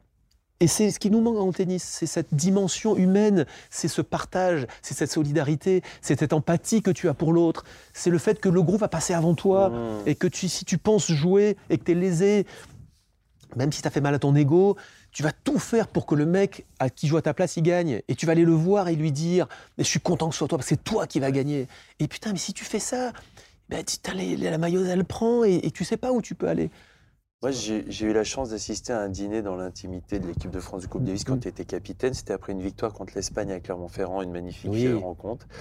J'ai pu sentir, et on le sent euh, quand on t'écoute, cette passion de l'équipe de France, cette envie de protéger cette équipe même. D'où est-ce que ça devient cet amour? Bah, D'abord, elle vient de, elle vient de, je pense que comme Julien, comme euh, Arnaud Clément, comme beaucoup de joueurs de l'équipe de France, je peux en citer plein. Hein. D'abord, il y en a qui ont cette, cette fibre entre eux D'abord, je pense que c'est des, gens qui sont à la base amoureux de sport. Tu vois, euh, hum. c'est des gens qui aiment le sport. Un jour, je parlais avec David Douillet, et puis euh, je lui dis Tu fais quoi euh, comme, comme, Tu fais quoi maintenant pour t'entretenir? Il me dit Je fais rien. Je dis Comment ça, tu fais rien? Mais tu. tu... il me dit Ah non, non, non, mais, mais, mais moi, j'aime pas le sport. Je dis Mais comment ça, t'aimes pas le sport? Il me dit Non, non, non, mais moi, ça me fait chier, moi, aller faire des footings, aller m'entraîner, je déteste. Il me dit Mais j'aime la compétition, j'aime me battre. Et je faisais ça parce que je voulais gagner et me battre. Mais moi, une fois que c'était fini, mais moi, moi, moi, c'est fini. Moi, les régimes alimentaires, la muscu, aller suer sur un tatami, répéter des prises, mais je détestais, si tu veux. J'aime pas le sport. Et je, et je, me rends compte qu'il y a deux catégories finalement de, champions. Enfin, en tout cas, je, je la connaissais pas celle-là. Tu vois, il m'a bluffé quand il m'a dit ça. Et je, et je, et je, alors c'était quand il dit j'aime pas le sport, il a été ministre des Sports, c'est une caricature. Enfin, mais je vois ce que tu vois, tu vois, tu vois ce que je veux. On, comprend. Toi, tu comprends ce que je veux dire. Moi, je, je, le tennis a un gros défaut, si tu veux, c'est que ça produit des, des, gens totalement égocentriques, égoïstes. On est tous des grands égoïstes. Alors après, tu évolues heureusement en vieillissant, mais quand tu es joueur, les plus grands égoïstes que j'ai vus, c'est des joueurs de tennis, quoi. Et t'en côtoies aussi, on, on va pas en citer, mais il y en a, mais c'est monstrueux. À un point même, il y en a, ils sont d'une avarice tu vois, sans nom. Mais, mais, mais, même après, au-delà d'eux, c'est eux, c'est ma préparation, c'est mon cours d'entraînement, c'est mes raquettes, c'est mes vacances, c'est mon hôtel, c'est mon casier, c'est ma douche, c'est je veux moi ça en premier, je veux.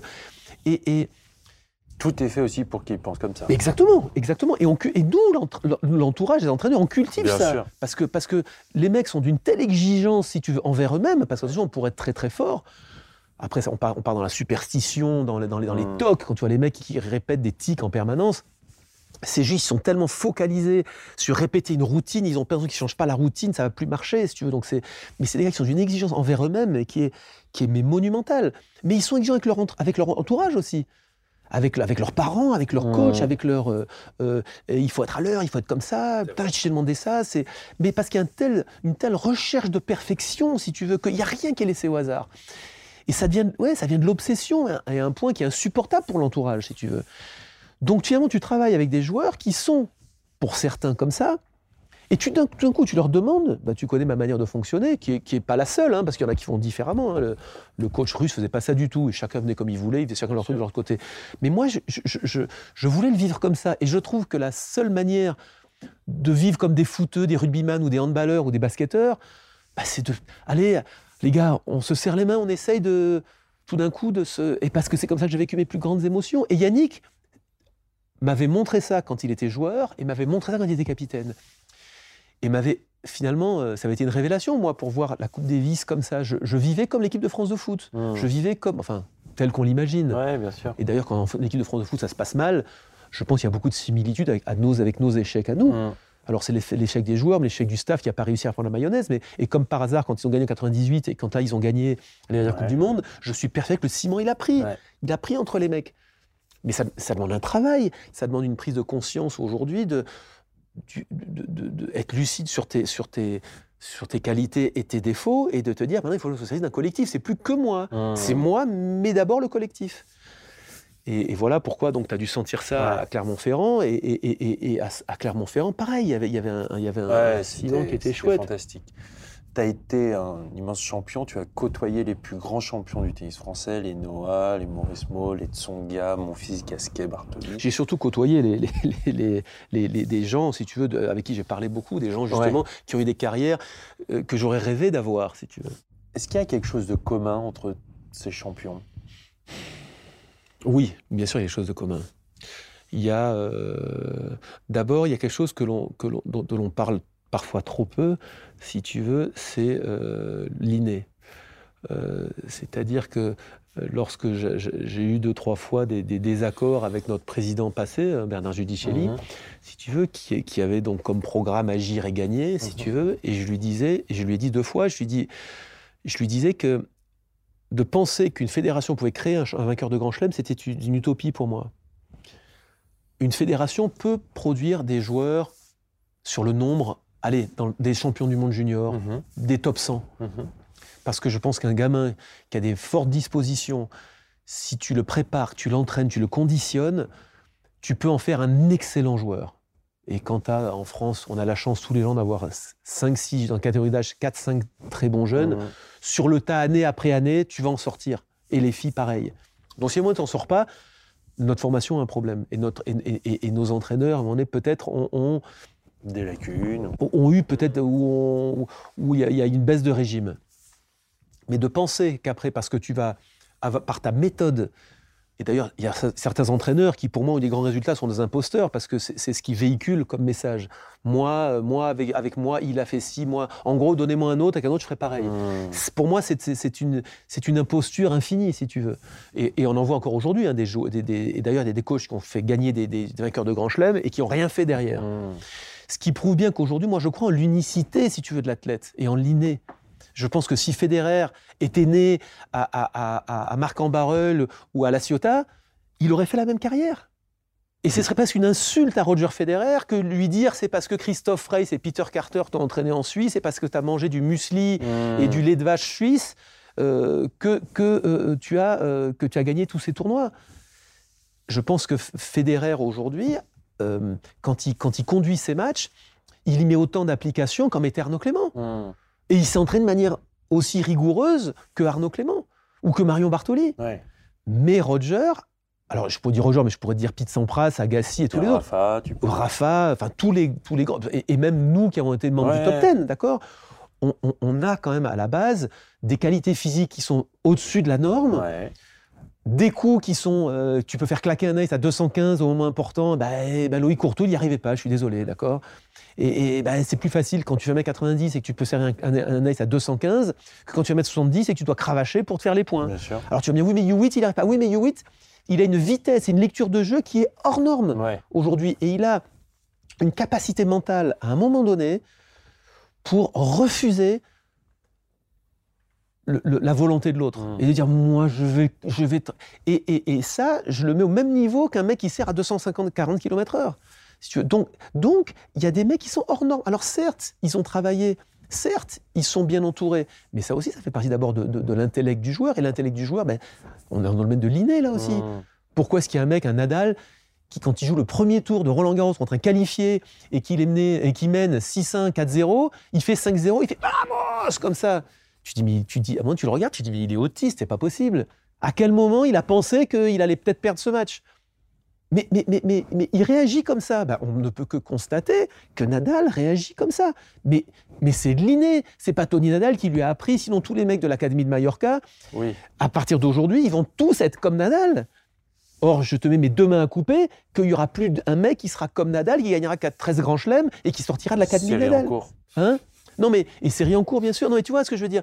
Et, euh, euh, tout ça pour te dire que le point commun que j'ai retrouvé chez ces champions, qui étaient bien plus forts que moi, c'est que non seulement c'est des gens qui étaient très bien structurés, qui s'entouraient très très bien, et qui avaient quand même, quand ils avaient une, un, objectif, euh, peut-être s'y attacher de manière encore plus importante que des joueurs moins forts, mais en plus avaient toujours le, le, le, le petit étincelle de génie, l'option tactique à ce moment-là auquel tu t'attends pas, le, la rage alors qu'ils ont mal et qu'ils sont fatigués de ne pas plier à ce moment-là. Pourquoi est-ce qu'un mec qui pèse 300 millions de dollars et tout d'un coup, alors qu'il a, il a mal et machin, il est mené, il, fait tourner le match?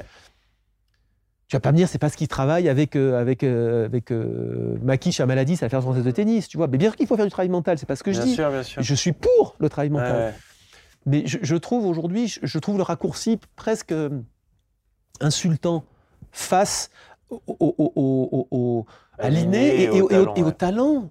Au talent aussi bien, euh, c'est Courrier un jour qui dit, vous savez, aller se mettre sur un terrain 5 heures par jour et s'entraîner, c'est du, ça c'est du talent. Et il a raison, c'est du talent. Et il faut pas dire à un jeune qui n'arrive pas à les faire, tu es un feignant, tu t'entraînes pas assez, si tu t'entraînais, tu pourrais faire ça. Non Parce que si tu n'es pas capable de t'imposer sauf quand, quand tu as, 8 ans. Mais quand tu as 25 ans et que tu as dit que c'était ton métier, tu n'es pas capable de t'imposer tes 5 heures par jour, et tu n'as rien compris alors que tu as vu des préparateurs mentaux, c'est que tu n'es pas fait pour faire ça et que tu seras jamais un grand joueur. Tu vois enfin, moi, bien sûr. moi c'est, ma, c'est, comme ça que je vois, c'est ma conviction.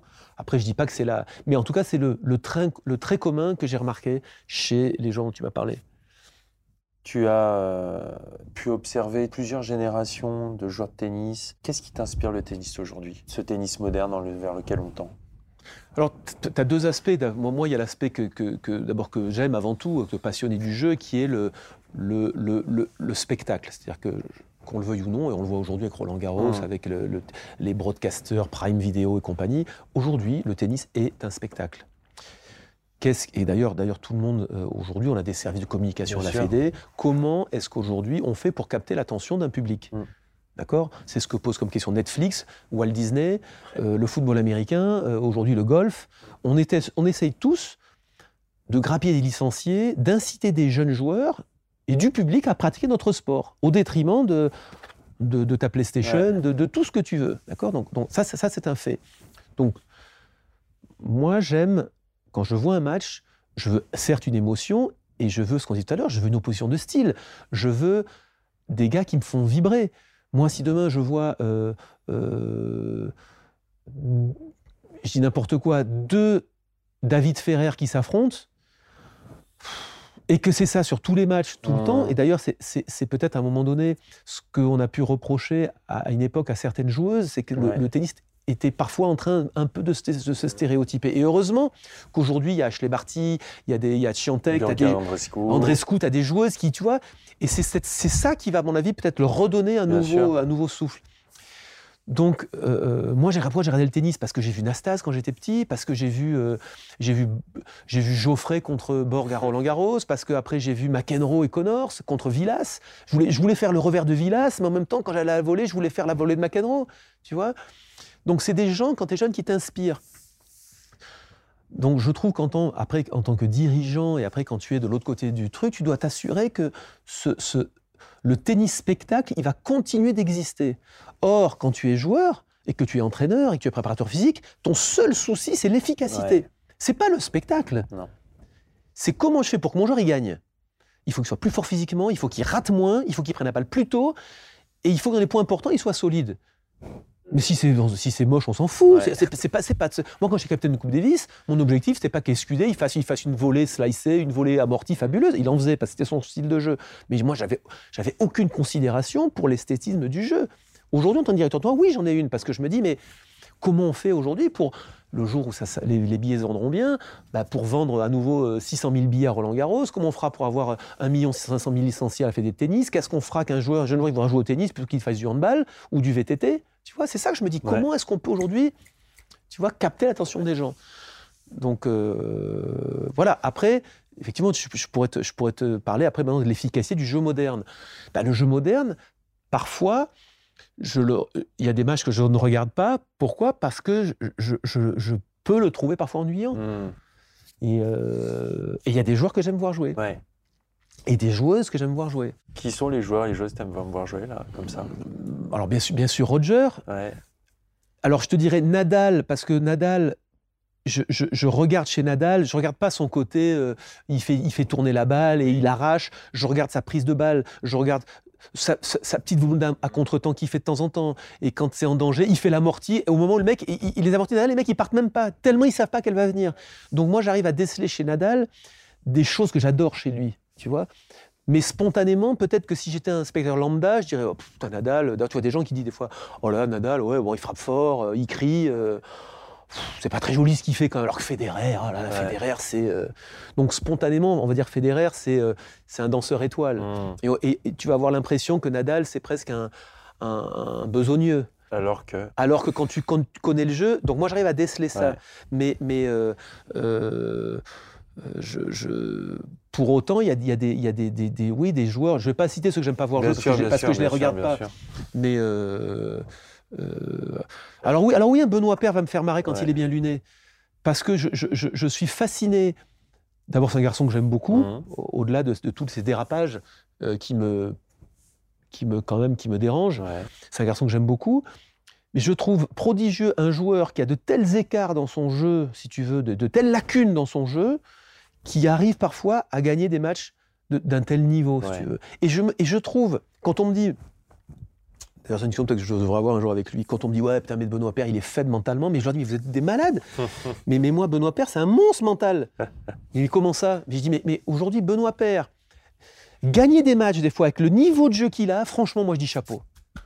Moi, si demain, je vais faire des matchs qu'il a gagnés, j'aurais joué comme lui, j'aurais pris mes raquettes, j'aurais sorti du cours, franchement. Et je trouve qu'il arrive parfois à, à, trouver des solutions, à embrouiller le mec et à gagner à l'arrache je me dis, mais le mec, c'est, mais le mec, c'est, chapeau, quoi. Enfin, respect, quoi. Tu vois, donc. Euh, et je sais même pas si quelqu'un lui a tenu ce, discours un jour. Pour moi, Benoît Père, c'est un mec qui est fort mentalement. Enfin, qui a, qui a des forces. Il, a, il, a, des lacunes par ailleurs, hein, parce que des fois, un papillon passe aussi et il va. mais je l'ai vu faire des choses prodigieuses, Benoît. Et quand il est dans cet état-là, Benoît, franchement, je l'ai vu battre Nishikori, par exemple, à l'US Open. Je l'ai vu euh, gagner des matchs sur terre contre des mecs qui étaient solides, des Espagnols du fond. Il, les a, mais, mais enroulés dans la farine. Les mecs, ils ne savaient plus jouer au tennis. Ça, j'aime. Parce qu'il a réussi, par son sens tactique et par un jeu qui est tellement atypique, à démonter un mec qui est une machine, si tu veux. Et c'est là où le tennis, il est fabuleux. Là, le tennis me plaît. Ouais.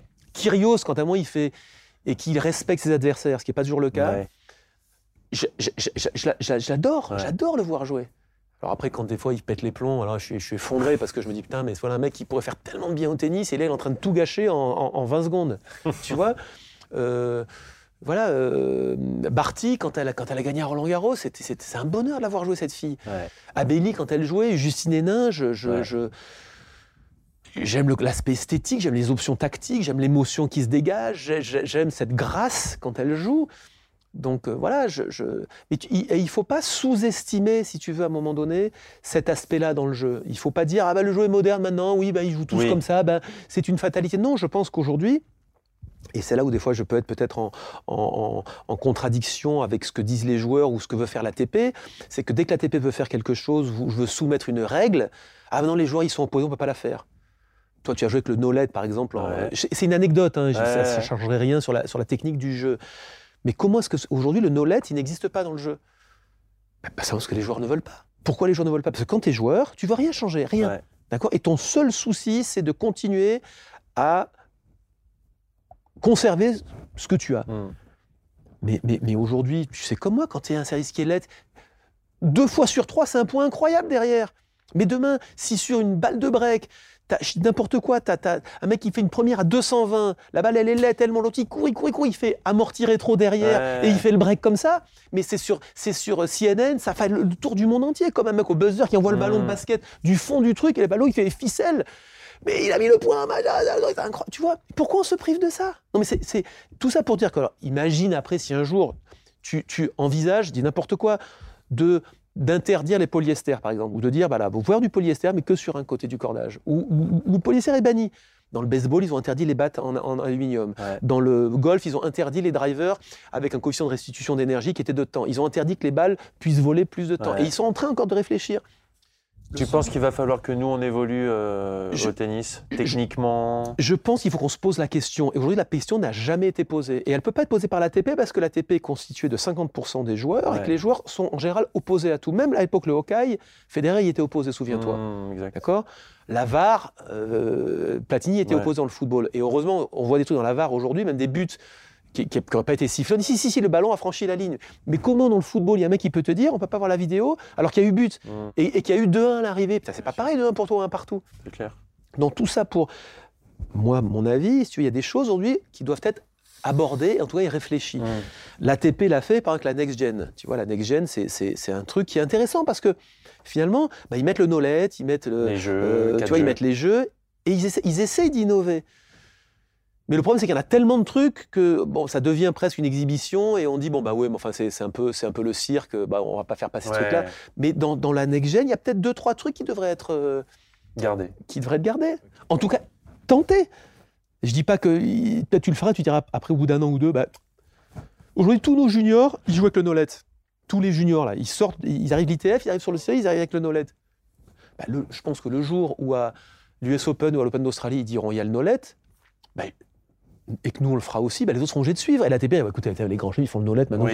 Ah, on va le faire. cest toi, quand tu as joué au Nolette, ça t'a paru, ça t'a fait bizarre pendant une semaine. Ouais, et puis après, tu Et puis après, tu t'y fais.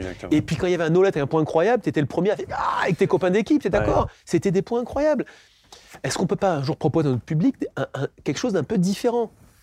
Tu vois et je, trouve que, euh, en tout cas, ces questions aujourd'hui avec un public qui est, qu'on le un petit peu vieillissant, elles doivent être, elles doivent être abordées par les grands chelems, par l'ITF, et je pense que c'est surtout par eux que ça, peut être abordé, parce que je pense à W et l'ATP, ça va être beaucoup plus compliqué aujourd'hui de, de faire voter au board, si tu veux, des, règles où euh, les mecs vont dire tu vois, c'est. Euh, en tout cas, réfléchir. Il ne faut pas dire qu'il faut faire ça. Hein. Je dis qu'il faut réfléchir à des moyens aujourd'hui de, de, conserver un, D'ailleurs, un jour, Tony Nadal a dit un truc très juste. Il a dit Mais moi, j'adorais voir Ilina Stas jouer. Il avait une fluidité et il faudrait recréer des. Euh, tu vois, trouver un moyen de. Donc, ça prouve que des gens qui aiment le tennis aujourd'hui sont euh, veulent avoir encore des, retrouver certains joueurs. Un mec comme comme Fabrice Santoro quand il jouait, euh, bah, tu ne peux être qu'admiratif de ce qu'il faisait. dire quand Fabrice Santoro bat Barat Safin pour moi, le tennis en ressort gagnant. Bien sûr. Tu dis comment un, un, petit bonhomme qui joue tout à deux mains, qui frappe entre guillemets si doucement,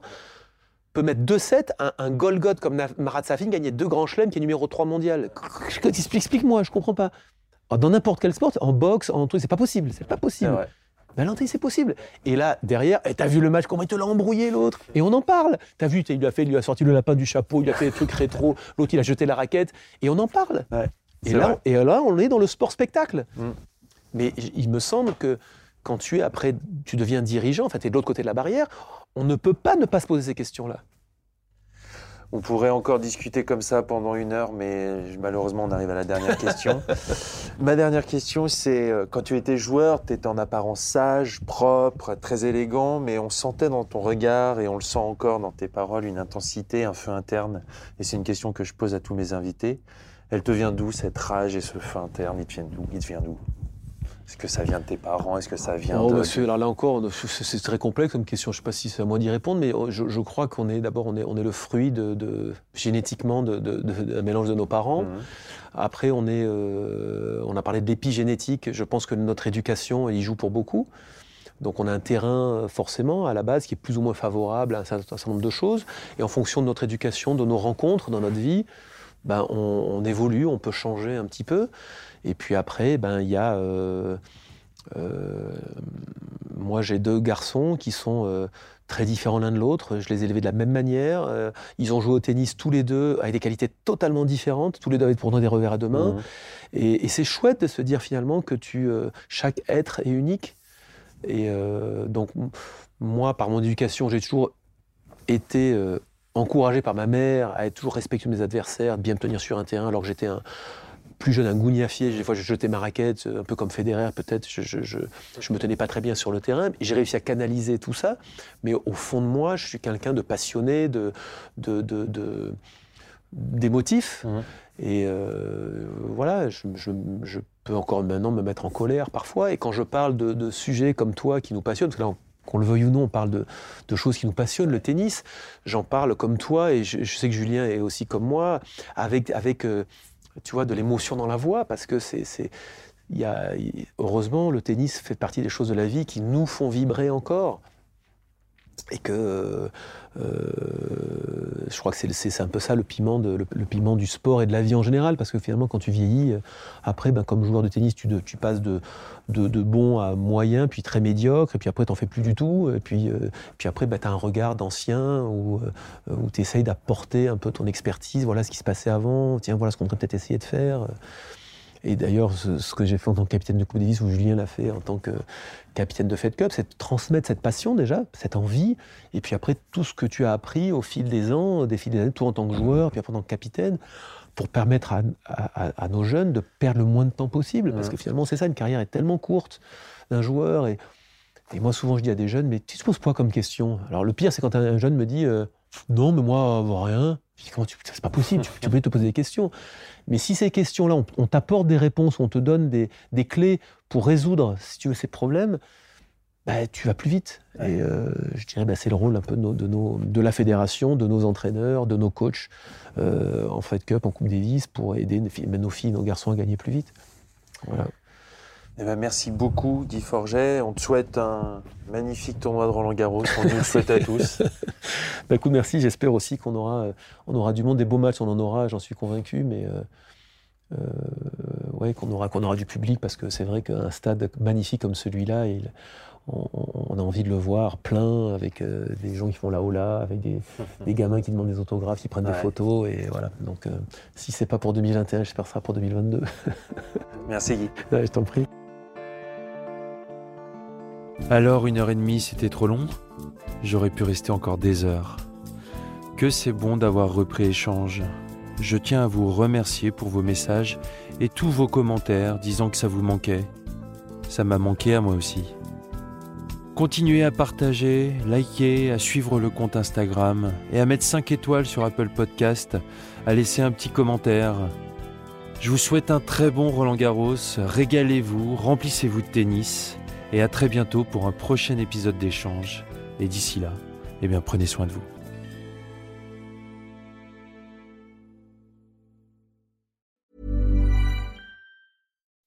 When you make decisions for your company, you look for the no-brainers. If you have a lot of mailing to do, stamps.com is the ultimate no-brainer. Use the stamps.com mobile app to mail everything you need to keep your business running with up to 89% off USPS and UPS. Make the same no-brainer decision as over 1 million other businesses with stamps.com. Use code program for a special offer. That's stamps.com, code program.